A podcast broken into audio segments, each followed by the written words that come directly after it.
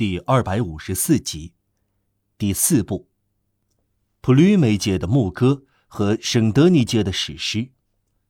第一章，几页历史。第一节，剪裁得当。紧接着七月革命的一八三一和一八三二这两年，在历史上是最特殊和最激动人心的时期。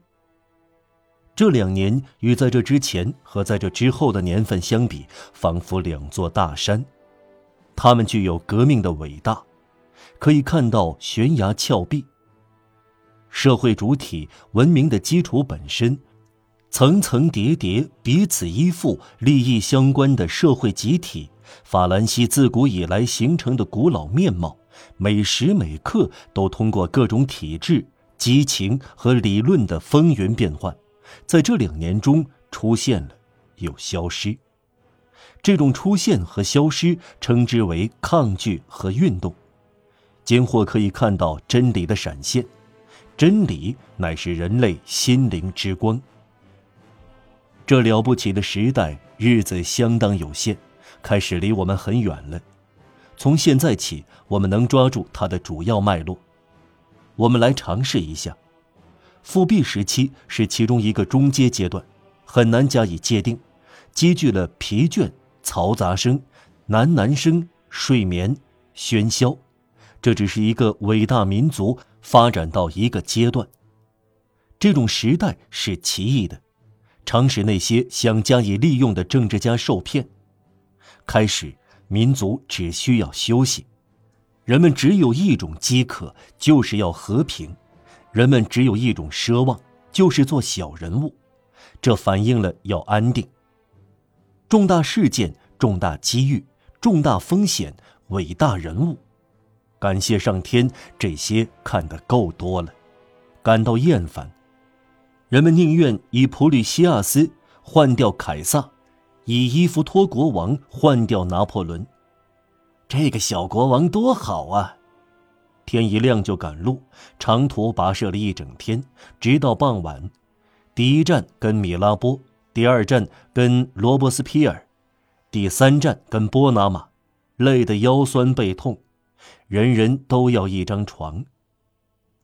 献身精神已厌倦，英雄主义已衰老，野心已满足，发财致富已实现，还寻找、要求、恳求、央求什么呢？一个安乐窝，他们有了，他们拥有和平、安定、闲暇，他们心满意足了。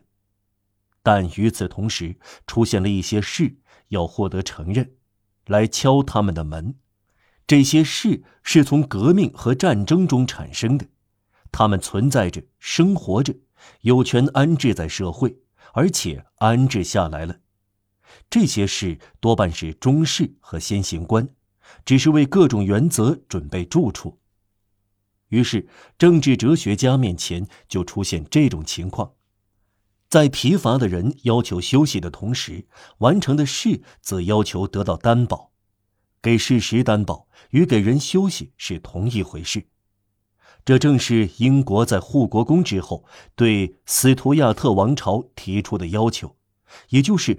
法国在帝国之后对波旁王室提出的要求，这些担保是时代的需要，必须给予，由王公赐予，实际上是势必所然给予的，这是深刻的真理。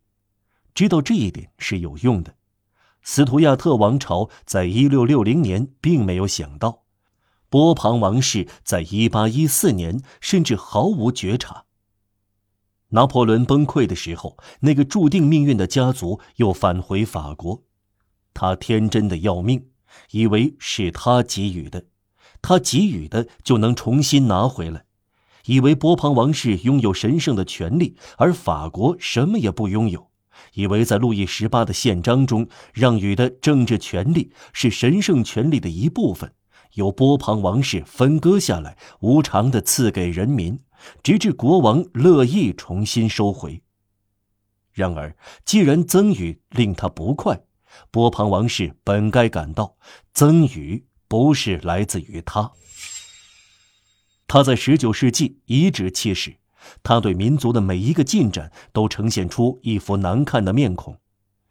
这里用一个粗俗的，也就是通俗而真实的字眼，他拉长了脸，人民看到了。他以为自身有力量，因为帝国像舞台上的一个布景，从他面前搬走了。他没有发觉，他也曾以同样的方式被搬来。他没有看到，他也掌握在搬走拿破仑的那只手里。他以为自身有根基。因为他是往昔，他搞错了，他属于往昔，但全部往昔是法国。法国社会的根基绝不在波旁王室那里，而在民族那里。这些隐秘的、生机勃勃的根基，绝不构成一个家族的权利，而是构成一个民族的历史。根基到处存在，唯独不在王座下面。对国王来说，波旁王室是他的历史中一个有名的流血的交汇点，但不再是他的命运的主要因素和他的政治的必要基础。可以不要波旁王室，已经有二十二年不需要他。曾经中断了一个时期，他们却没有意识到，他们怎么会意识得到呢？他们想的是，路易十七在热月九日统治着，路易十八在马伦哥战役那一天统治着。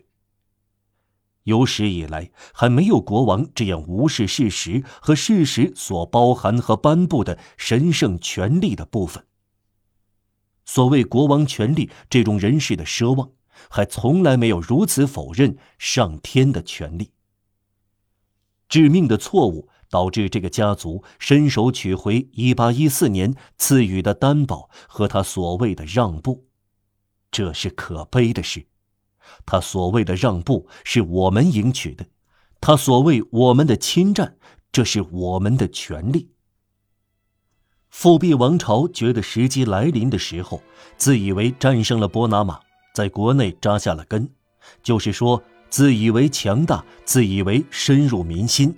便突然下定决心孤注一掷。一天早上，他挺身而出，面对法国，他提高声音，否认集体身份和个人身份，否认人民的至高无上和公民的自由。